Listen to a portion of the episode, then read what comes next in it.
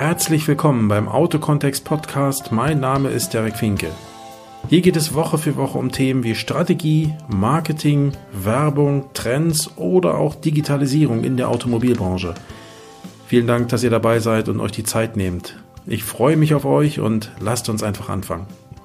In diesem Podcast oder in dieser Episode möchte ich mal ähm, ein bisschen was zum Thema Führung beziehungsweise auch zum Thema Beziehung, Schrägstrich Beziehung zwischen Autohaus und Kunde sagen. Denn ich habe manchmal den Eindruck, dass hier in einiger Hinsicht etwas zu kurz gesprungen wird. Und ich glaube, es könnte oder es sollte eigentlich für ein Autohaus normal sein, an einer hohen Qualität von Kundenbeziehungen zu arbeiten. Und was das ist, darauf möchte ich noch mal ein bisschen eingehen, warum das wichtig ist und wie du solche Sachen vielleicht aus den Argumenten heraus, die ich hier einfach mal so in den Ring werfe, gestalten kannst. Vielleicht mal grundsätzlich, ich habe vor einigen Tagen äh, von Gedankentanken, das ist ähm, ja auf der einen Seite so eine Trainings Company, eine Seminar Company, die aber auch sehr viel zum Thema persönliche Weiterentwicklung machen. Ein schönes Video gesehen, ein Interview, das der Geschäftsführer, der Stefan Friedrich, mit jemand anderem geführt hat, dessen Namen ich im Moment überhaupt nicht weiß. Ich kannte ihn auch nicht. Ähm, ist mir auch tatsächlich empfallen, aber mir ist ein Satz hängen geblieben oder so ein Tenor aus dem Gespräch hängen geblieben, wo gesagt wurde, hey, die Qualität deiner Beziehungen, auch deiner Kunden Beziehung ist am Ende die Summe der gemeinsam gemachten Erfahrungen. Ja, also lassen wir uns das nochmal kurz aus der Zunge zergehen. Die Qualität der Kundenbeziehung ist am Ende das Äquivalent, also das Gleichnis der Summe der gemeinsam gemachten Erfahrungen.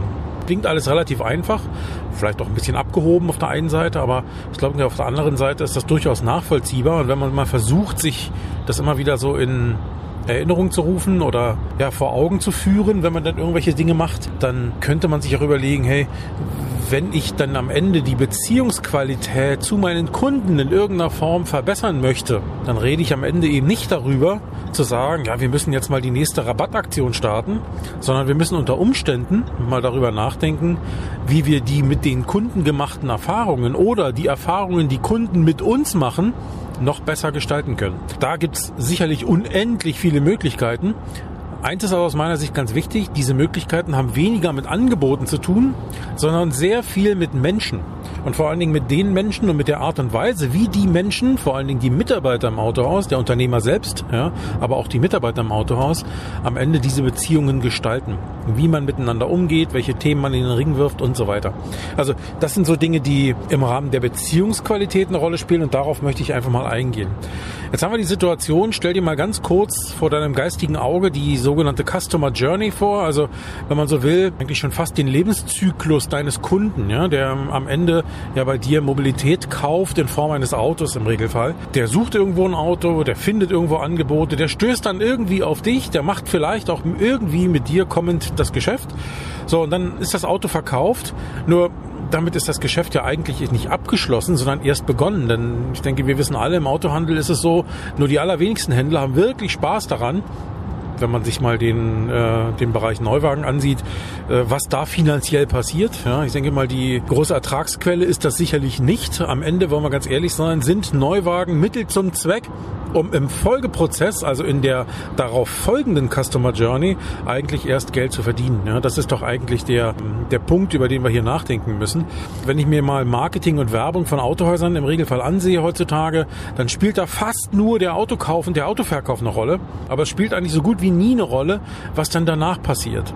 Und ich glaube, daran sollten wir stärker arbeiten, ne, in irgendeiner Form, weil die eigentliche spaßmachende Customer Journey aus unserer Autohändlersicht, aus unserer Autohaussicht, die beginnt ja eigentlich erst dann, wenn denn das Fahrzeug verkauft ist und der Kunde es denn jetzt hat. Und jetzt die Dinge beginnen, die wir gemeinsam gestalten können, die Erfahrungen, die wir gemeinsam gestalten können und die dann am Ende zu einem Mehrgeschäft wiederum bei mir führen, was dann auch Ertrag abwirft. Ein Punkt vielleicht noch, die allermeisten Autohändler machen, ich hatte das, ich glaube, in der Folge zum Thema Elektromobilität schon mal gesagt, Autogeschäft ist ein sehr regionales, schrägstrich lokales Geschäft. Ausnahmen mögen ja die Regel bestätigen. Im Großen und Ganzen ist das eben sehr lokal, sehr regional. Soll heißen, du hast deinen Einzugsbereich, deinen Großteil der Kunden generierst du als Autohändler nach wie vor aus deiner Region. Und ich glaube, bei einem Großteil an Händlern ist das auch das große Interesse. Ich kenne im Übrigen auch Händler, denen das völlig Mumpe ist, die am Ende eben auch sehr viel Geld im Neuwagen oder auch im Gebrauchtwagengeschäft verdienen und die zum Beispiel sagen, ja, ich weiß, ist, dass das After-Sales-Geschäft für mich eigentlich die ertragreichere Säule in Bezug auf einen äh, umgesetzten Euro ist. Aber das ist nicht meine Spezialität, das liegt mir auch nicht. Meine Spezialität als Unternehmer ist der Verkauf von Neuwagen oder der Verkauf von Gebrauchtwagen. Darauf habe ich in meinem Betrieb alles ausgerichtet, alle Prozesse, alle Funktionalitäten und deswegen verdiene ich damit im Vergleich zu manch anderem Händler sehr gutes Geld. Ich könnte natürlich im After-Sales-Bereich mehr machen, ist aber nicht meine Interessenslage. Ja. Das muss man auch sehen. Es gibt also auch solche Händler. Manchmal glaubt man es kaum, aber ich kenne Händler, die im Neuwagenbereich tatsächlich sehr hohe einstellige Umsatzrenditen fahren im Vergleich zum Rest des Handels, weil sie alle möglichen Dinge im Autohaus genau darauf ausgerichtet haben. Das geht natürlich fast nur, wenn du relativ hohe Stückzahlen drehst und vor allen Dingen, wenn du dann eben über den Weg wieder überregionaler tätig bist, also auch deine Angebote nicht nur Kunden in deiner Region versuchst zugänglich zu machen, sondern auch darüber hinaus. Wenn wir jetzt aber mal einen Schritt zurückgehen und sagen, hey, was betrifft denn so die Breite der deutschen Autohändler, dann ist es schon so, dass die allermeisten deutschen Autohändler eben sehr stark regionales Geschäft machen, beziehungsweise um ihren Kirchturm herum. Ich mag jetzt nicht unbedingt den Radius eingrenzen, aber ich würde mal schätzen, so 50 Kilometer Umkreis um einen Händler herum, zumindest der, der nicht in einer Großstadt sitzt, ist sicherlich interessantes Geschäft oder Geschäft, was regional zu betiteln ist. In der Stadt mag das hier und da noch anders aussehen. Ich denke mal, Berlin wird sich anders gestalten als ähm, ja, Lüneburg, ja, als Beispiel, weil die Städte ganz andere Flächen haben und weil da auch eine ganz andere Händlernetzabdeckung da ist. Aber grundsätzlich denke ich, es gibt irgendwo einen lokalen, regionalen Einzugsbereich mit dem, an dem, auf dem basierend wir im Regelfall unsere Geschäfte machen. Warum ist das so? Tja, der würde ich mal denken, fast alle Neuwagenhändler sind im Regelfall eben auch äh, Fahrzeug- oder Vertrags, nicht nur Vertragshändler, sondern eben auch Vertragswerkstatt. Soll heißen, sie haben alle ein Interesse daran, Kunden am Ende eben doch wieder in die Werkstatt zu bekommen, um After Sales, um Serviceleistungen mit dem Kunden gemeinsam abzuwickeln in irgendeiner Form, also Aufträge zu bekommen in der Richtung und die sie dann auch abrechnen zu können. Und da wissen wir alle, ein Kunde, der für einen Ölwechsel, für eine Inspektion oder für eine kleinere Reparatur, selbst einen Reifenwechsel, da fährt man nicht 300 Kilometer. Ähm, das heißt, einen Kunden, den ich 300 Kilometer entfernt ein Auto verkaufe, da kann ich davon ausgehen, dass der wahrscheinlich auch zum Service nicht zu mir kommen wird, weil ein vergleichbarer Serviceanbieter bei ihm direkt vor Ort liegen wird. Oder, auch da wieder die Ausnahme, wenn ich natürlich Exotenmarken handle, wo der nächste Händler sowieso erst 300 Kilometer entfernt ist, dann mag das was anderes sein. Aber da reden wir auch über eine andere Art von Kundenklientel, eine andere Art von Ertragsquellen. Äh, oder auch da wieder anders. Ich habe mich vielleicht auf ein ganz bestimmtes Fahrzeugsegment spezialisiert. Ich habe mich spezialisiert auf Geländefahrzeuge. Ich bin zwar vielleicht Vertragshändler einer ganz bestimmten Marke, mache darüber hinaus aber ganz speziell Angebote und Services für Kunden, die 4x4 Fahrzeuge fahren, Jeeps, Land Rovers und weiß der Teufel was alles. Also spezielle, echte Geländegänge. Und darauf habe ich mich spezialisiert. Ich bin vielleicht, ich nehme mal ein Beispiel, ich bin vielleicht Vertragshändler bei der, der Marke Jeep. Das ist auch meine Kernklientel. Aber mir eilt auch der Ruf voraus, andere über die Marke Jeep hinausgehende echte Geländefahrzeuge instand zu setzen, mit äh, Zusatzoptionen zu versehen, äh, Tuning zu machen im, im, im weitesten Bereich und eben da auch spezielle Reparaturen zu machen, die Kisten höher zu legen, spezielle Radreifenkombinationen aufzubauen, ähm, Seilwinden, Spezialstoßstangen, Campingausstattung, Wohnmobilausstattung, tralalalala. Ja, ich, man kann da viel, viel hinten ranhängen an Zusatzoptionen, worauf ich mich vielleicht spezialisiert habe. Dann bin ich zwar auf der einen Seite immer noch Jeep-Händler und auch Jeep-Vertragswerkstatt, aber ich werde natürlich auch zusehen, dass ich darüber hinaus noch andere Klientel in mein Haus bekomme. Das bekomme ich wahrscheinlich nicht nur aus meiner Region, wenn ich da einen guten Ruf habe, dann werden solche Kunden auch mal 500 Kilometer fahren, um dieses ganz spezielle Feature bei mir zu bekommen oder von mir zu bekommen. Also das sind solche Ausnahmen, die die Regel dann bestätigen. Ich denke, das ist, wird tatsächlich eher die Ausnahme. In der breiten Masse sind Vertragshändler doch eher standardmäßig aufgestellt. Ich bin also Volkswagen-Händler und auch Volkswagen-Werkstatt. Das ist eigentlich mein Kerngeschäft und darauf konzentriere ich mich zu nahezu 100 Prozent. Das ist eher der Standard für, für, für, für Händler aller Marken Marken eigentlich. Ich persönlich habe eine andere Meinung dazu. Ich denke, man kann das auch anders gestalten. Äh, ich möchte das aber um Gottes Willen niemandem ausreden, weil ich glaube, da hat sich jeder Unternehmer so irgendwo seine Gedanken gemacht und macht es so, wie er es tut, aus einem relativ guten Grund. Wenn wir jetzt aber mal davon ausgehen, wir sind im Regelfall aufgestellt für lokales, für regionales Geschäft, dann ist es auch so, dass ich zum Kunden im Regelfall auf Dauer gesehen ja auch eine andere Beziehung aufbauen will. Also, wenn ich nur den, das Interesse habe, Kunden einmal ein Auto zu verkaufen, dann strebe ich sicherlich eine etwas andere Art der Kundenbeziehung an, also eine etwas andere ja auch Art und Qualität der Kundenbeziehung an, als wenn ich weiß, ich will diesem Kunden ein Auto verkaufen, ich möchte ihn danach möglichst lange an mich, das heißt immer so schön binden, ja, ich bin kein Freund von diesem Wort, aber ähm, das ist ja die Denkweise, den Kunden an mich binden, indem ich ihn mit einer hohen Beziehungsqualität dazu führe, immer wieder zu mir zu kommen. Das ist dann natürlich mein Ziel, logischerweise, weil über diesen Weg kann ich immer wieder Folgegeschäft machen und muss diesen Kunden nicht immer wieder neu akquirieren. Alles keine Neuheiten, aber nur noch mal zur Verdeutlichung, der klassische Vertragshändler ist normalerweise auf diesem Weg unterwegs. Ja, das ist eigentlich sein Tageswerk. Wenn ich jetzt also Kunden, jetzt steigen wir mal so ein bisschen ins Thema Beziehung und Beziehungsqualität ein. Wenn ich also äh, möchte, dass ich diese Kunden immer wieder zu mir kommen, muss ich also ein relativ hohes Level an Beziehungsqualität aufbauen. Und da möchte ich nochmal auf, auf den Begriff Kundenbindung eingehen. Wenn ich heute Kundenbindung höre oder ähm, die, diesen Begriff irgendwo genannt bekomme, dann kommt er entweder aus der Beraterecke oder er kommt tatsächlich aus der Herstellerecke. Und wenn ich dann aber sehe, mit welchen Methodiken da gearbeitet wird, dann sehe ich da oftmals nur den rein finanziellen Aspekt. Du musst dem Kunden besondere, günstige, finanziell günstige Vorteile bieten, damit er dann immer wieder zu dir zurückkommt. Das ist so mehr oder weniger oftmals der Tenor. Ich sage nicht ausschließlich, aber doch sehr oft. Und das kann man natürlich so tun. Ich bin aber der Ansicht, wenn man langfristig mit einem Kunden in die Beziehung gehen möchte, dann gibt es neben dem rein finanziellen, also dem rein ökonomischen Aspekt, ganz sicherlich auch noch einen ganz anderen Aspekt. Und das ist tatsächlich der, kommunikative Aspekt und auch der, na sagen wir mal, emotionale Aspekt. Also wie, ne, neben dem rationalen, also eher ökonomisch getriebenen, ist das sicherlich auch der emotionale, nämlich habe ich als Kunde neben dem reinen Geldsparen auch wirklich Freude daran oder Bock darauf, zu dem Händler zu gehen oder eher zu dem Händler zu gehen. Nehmen wir auch da wieder den Vergleich. Händler A meiner Marke, ist vielleicht zehn Kilometer von mir entfernt. Äh, vom Kunden ist das vielleicht egal, ja, von, von, von der Entfernung des Kunden her. Wir bieten beide dieselben Fahrzeuge im Neuwagenbereich an. Also rein, was die Hardware betrifft, gibt es da keinen Unterschied. Aber meine Mitarbeiter gehen unter Umständen anders mit dem Kunden um, auf, auf, auf einem anderen Beziehungslevel, auf einem anderen qualitativen Beziehungslevel. Und der andere Händler ist eher jemand, der sagt, ja, bei mir gibt's alles mit 20% Rabatt oder du kriegst hier noch ein Spardepot. Und da gibt's ja alle möglichen Angebote in dieser Richtung, denen ich ihren Sinn um Gottes Willen nicht absprechen möchte. Ich möchte hier nur ein Modell noch ergänzend daneben setzen. Und jetzt kann man sich überlegen, wer will eigentlich welche Kunden in seinem Betrieb haben? Und auch das ist wieder eine Frage, die du dir stellen musst. Mit welchen Kunden möchtest du denn auf Dauer gern Geschäft machen? Ich denke mal, bei den allermeisten Händlern wird jetzt die, die Lampe angehen, die dann sagen, ja, mit denen, wo ich am meisten Geld verdiene. Das ist der eine Punkt. Und zum zweiten denke ich, das wird vielleicht die zweite Lampe sein, die hoffentlich auch bei vielen angeht. Und mit den Kunden, mit denen Geschäfte machen Spaß macht. Also es geht um einen natürlich darum, Geld zu verdienen, aber zum anderen geht es auch darum, dass das Geldverdienen dann auch noch Spaß macht. Ich kann mir auf Dauer nicht vorstellen, dass jemand nur Hard-Selling machen will, also nur, nur Geld verdienen will, auf Teufel komm raus und überhaupt keine Freude daran hat, mit Menschen umzugehen, Menschen auch in irgendeiner Form einen Mehrwert zu stiften, Nutzen zu stiften, dafür zu sorgen, dass diese Menschen zusätzliche Freude in ihrem Leben in irgendeiner Form empfinden. Ich denke, auch das ist immer ein Antrieb, das sollte auch immer ein Antrieb für euch sein.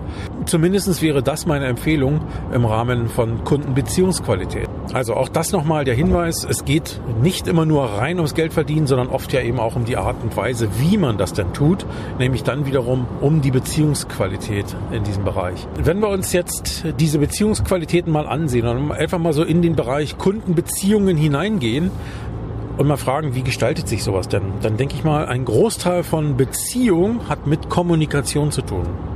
Das heißt, wie kommuniz was kommuniziere ich? Wie kommuniziere ich? Was ist der Tenor dabei? Was treibt mich an? Was, ne? Also mein Warum sind wir wieder beim Thema. Warum mache ich das eigentlich? Warum mache ich das überhaupt gerne? Mache ich das überhaupt gerne? Und wenn, warum?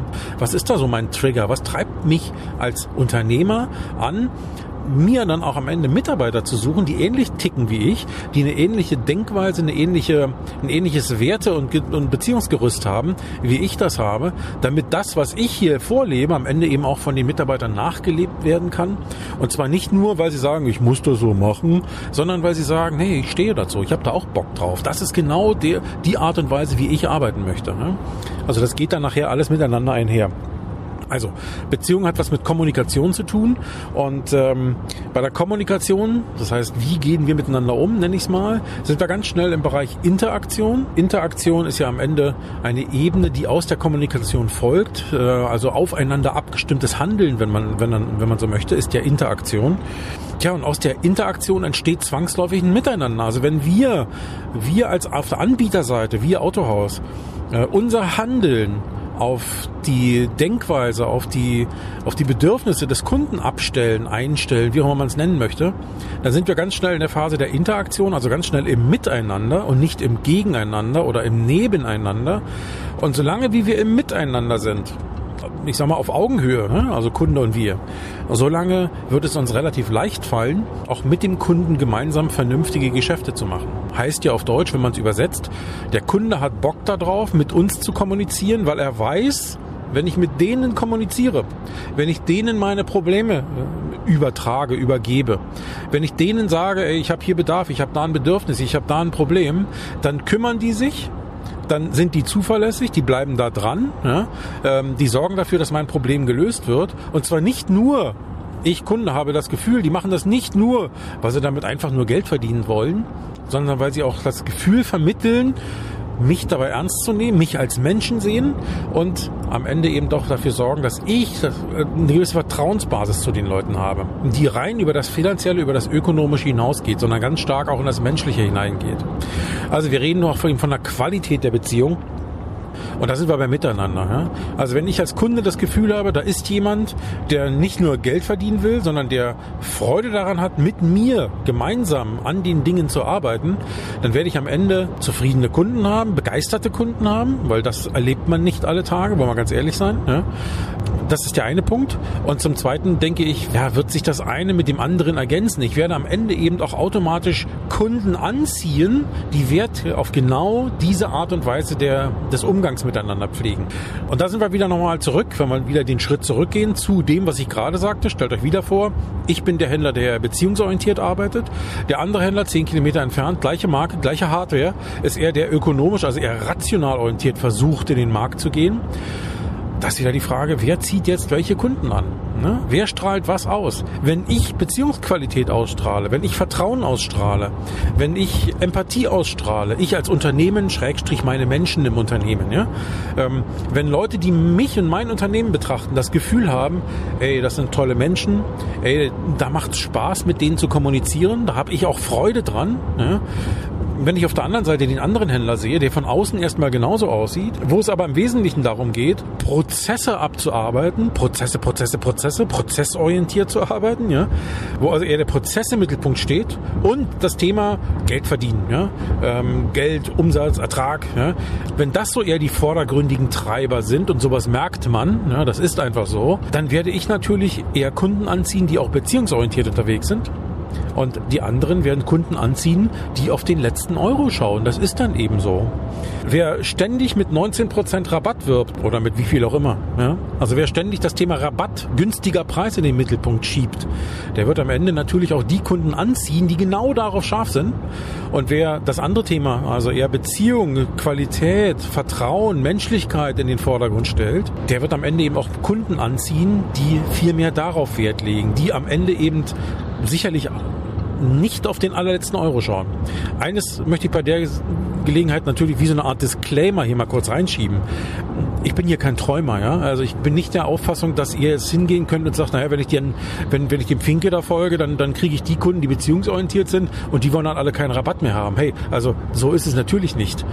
Dafür ist der Markt viel zu transparent und dafür ist die Hardware, die Ware, die ihr handelt, viel zu vergleichbar solange wie es äh, 100 oder 200 oder 500 Händler in Deutschland einer Marke gibt, die alle dasselbe Produkt zu gleichen Konditionen vermarkten, zu grundsätzlich gleichen Konditionen vermarkten, solange wird es Preiswettbewerb geben. Und solange wie diese Marken dafür sorgen, dass ein Überangebot an, an Ware da ist, im Vergleich zum, zur, zur Nachfrage, solange wird es Preiswettbewerb geben. Da kannst du gar nichts gegen tun.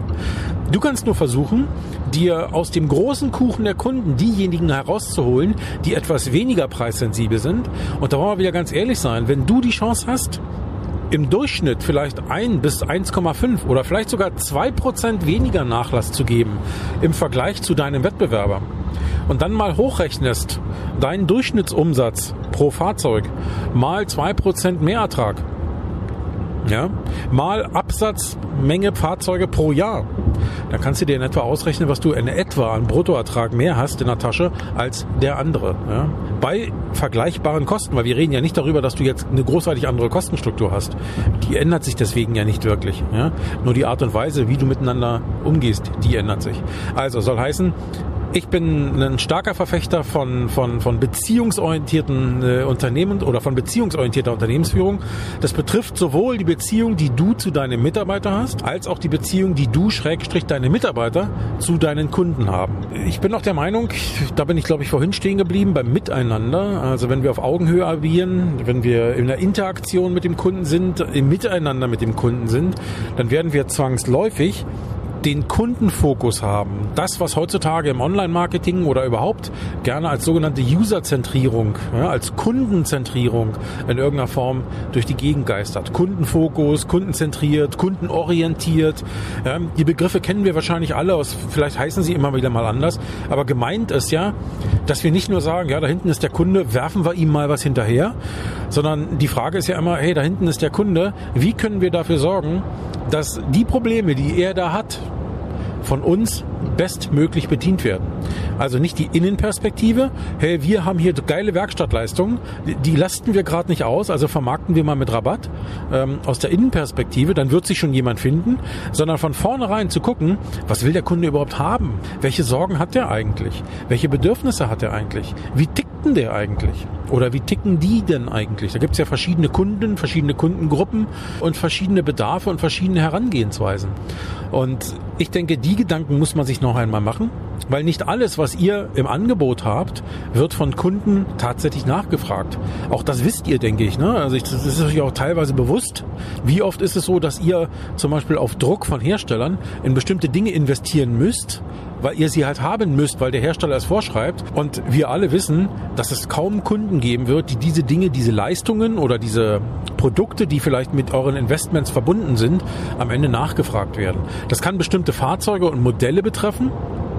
Manche Hersteller haben Modelle im Angebot, ja, keine Ahnung, die verkaufst du nur einmal im Jahr, ne? weil die sind im Markt in Deutschland so gut wie nie nachgefragt. Andererseits gibt es auch Dienstleistungen, die, die in der Richtung angeboten werden. Da muss man sich dann überlegen, wie kann ich das so gestalten, dass ich sie halt habe, um dem Willen des Herstellers gerecht zu werden und auf der anderen Seite aber damit eben nur begrenzt umgehe mit den Ressourcen, mit den Mitteln, die da drin gebunden sind und versuche meine Mittel, meine Ressourcen lieber in Dinge zu investieren, die meinen Kunden einen deutlichen Mehrwert bieten. Und ich glaube, diese Denkweise, die entwickelt entwickelt sich automatisch, wenn du eben auch eine andere, einen anderen Ansatz hast, einen anderen geschäftlichen Ansatz hast, nämlich den der Kundenfokussierung und des beziehungsorientierten Arbeitens. Dann entwickelt sich automatisch ein Kundenfokus, eine Kundenzentrierung und du fragst dich dann automatisch nicht mehr, oh Gott, wie werde ich jetzt meinen Lagerbestand an alle meine beziehungsorientierten Kunden los, sondern von vornherein wirst du dir andere Fragen stellen.